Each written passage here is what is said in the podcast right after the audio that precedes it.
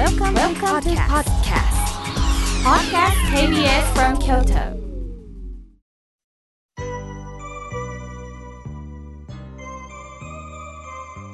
さあここからはたくさんのメッセージをいただきましたのでえ順に紹介させていただきますまずはじめに高槻市のあきこさんありがとうございます土曜日の8時必ず妙慶さんの穏やかなお声を聞かせていただき幸せな時間を与えてもらい法話の内容の出来事私も聞いていたら共通現象がまさにあるんだなと嬉しいことで微笑んでおります。心に花が咲きます。笑顔、笑顔の時が流れております。ありがとうございますとのことです。ああ、そう言っていただいてありがとうございます。できるだけ皆さんと何かね、あの、通じ合えるお話ができたらなと思っております。さあ、続いての方です。なんと賑やかなお手紙をいただきました。ラジオネーム、ちょっと一息さん、ありがとうございます。妙慶さん、初めてお便りさせていただきます。妙慶さん、お誕生日ですね。おめでとうございます。うわありがとうございます。さらに、この妙慶さんお誕生日おめでとうの文字をもう一枚の紙に、これ何色でしょうね。さらにいろんなも紫からも緑からピンクからまたね縁取りもされてるんですね。もう心が元気になりました。ありがとうございます。さらに一寸、あ、ちょっと一息さんは、えー、Facebook にも投稿してくださってるんですよね。ですから、あの Facebook でも皆さんぜひ覗いてみてください。ちょっと一息さん、本当にありがとうございます。続いての方です。また綺麗なカードに、えー、未亡人さん、ありがとうございます。妙慶さん、お誕生日おめでとうございます。いつも心にしみるご法話、お言葉、本当にありがとうございます。主人の誕生日記念日を一人でお祝いしております。これってルール違反ですか？いえいえ、とんでもないですよ。こうして会えないけど、未亡人さんがご主人のお誕生日結婚記念日を祝うということは今日こうしてこの年を迎えましたという喜びでもあります。お浄土からご主人様も一緒におおお祝いをなさってると思っております。ありがとうございます。さあ続いての方です。おカードをいただきました。えー、バラの立体的なカードなんですね。これ広い開いたらもう100万本のバラですね。もう嬉しいです。ありがとうございます。妙慶さんお誕生日おめでとうございます。いつも土曜日の8時は聞かせていただいております。また日替わり法話も覗いているんですよ。いろんなことを感じております。妙慶さんは日替わり法話や Facebook であなた様はご無事ですかと問いかけてくださいますよね。すごく嬉しいんですよ。とのことです。ありがとうございます。ラジオネーム、泉さん。大切にこのカード持ち帰りますね。ありがとうございます。さあ、続いての方です。お手紙をいただきました。まっこちゃんさん、ありがとうございます。妙慶さん、毎週土曜日の8時、このラジオが本当に楽しみなんです。私は毎日お仏壇に手を合わせてお経をあげています。仏様はお花はお花とお経は食べ物だと聞いたんです。ですから毎日あげております。いいんですか？とのことです。もちろんお花を供えるお経さんをまあ、あげるというよりねいただくと言います。でもそれはお経をあげることで仏様に差し出す食べ物ではないんですね。あのどうしてもねお経をあげるとああこれが仏様のご馳走やという方もおられます。気持ちはねもう本当にわかります。でもお経は誰のためにあるんでしょうか？それはね今生きてる私たちのためにあるんですよ。亡き人からお浄土から届けてもらってるんです。だから逆私たちがあげるんではないんですよ。いただいてるんですよ。生きてる時にどうか無駄な無駄のない後悔のない人生をしてほしい。失敗もあるかもしれんけど、それがあなたの肥やしになってるんだ。だから生きる中での望みをお経さんから頂いてほしい。そのお経を分かりやすく伝える役目が私たち僧侶なんです。だからお坊さんもお経をあげた後法話をなさるでしょ。これはセットなんです。私も法話をさせていただいたりこのラジオでも皆様の心に栄養をと思ってお話を届けております。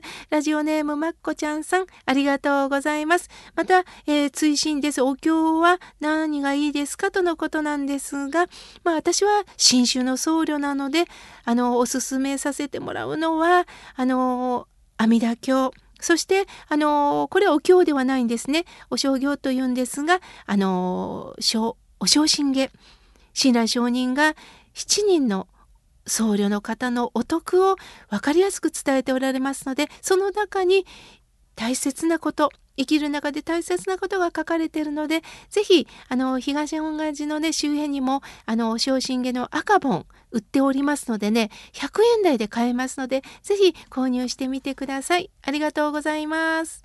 さあ、続いての方です。おはがきをいただきました。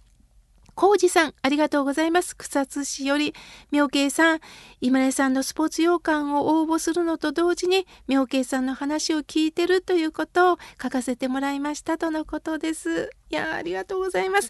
スポーツ洋館当たるといいですね。さあ、続いての方です。さよこさん、いつもありがとうございます。妙慶さんの声で痛みが和らぎますよとのことです。そう言っていただいてありがとうございます。さあ、続いての方です。メールをいただきました。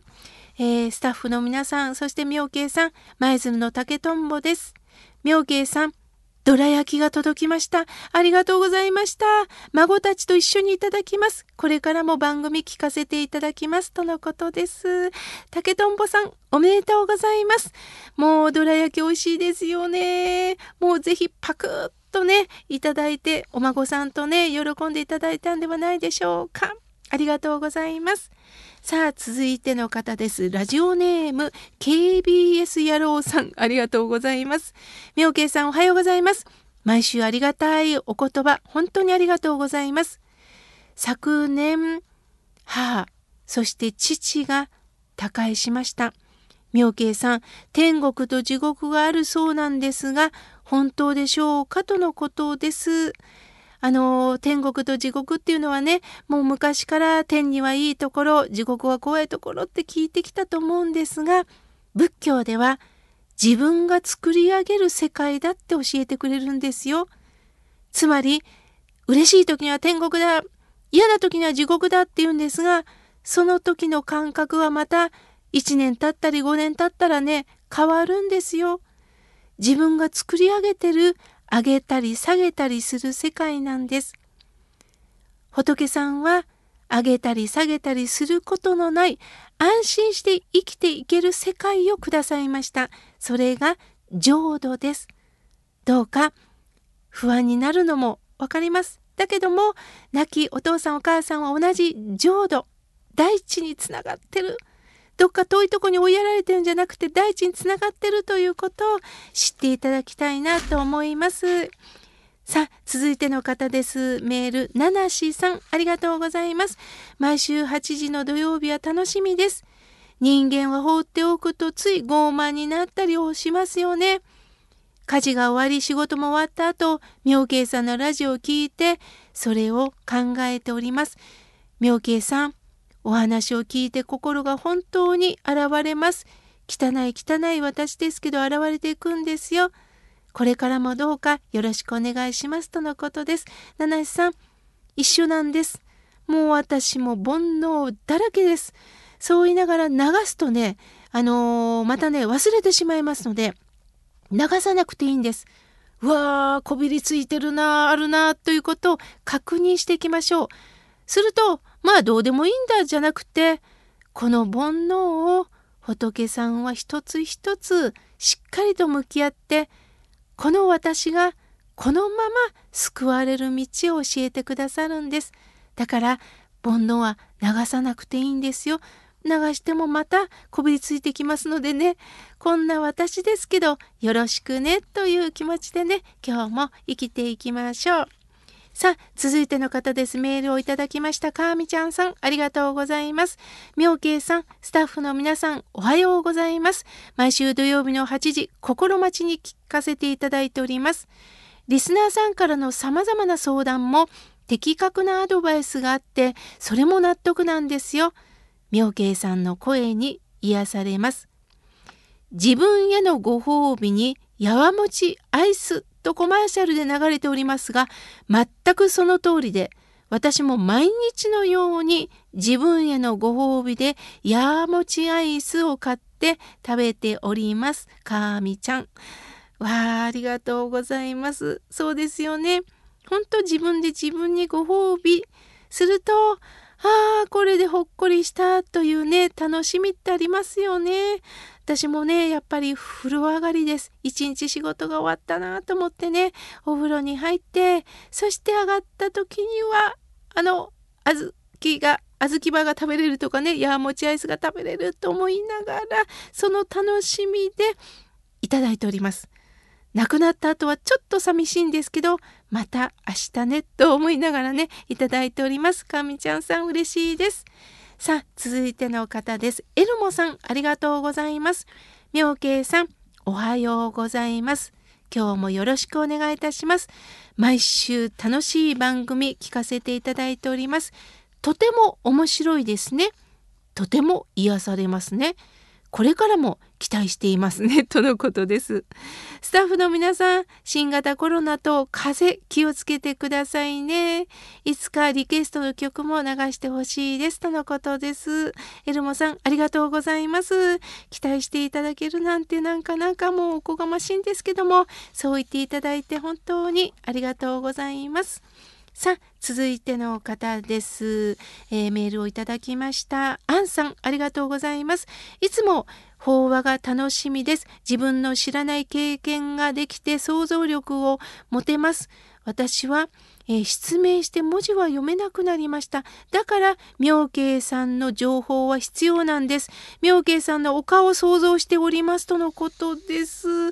ああ、なんかどんなお顔に想像されるんでしょうかね。ドキドキですけども、こうして声で出会えること嬉しいです。アンさん。ありがとうございました。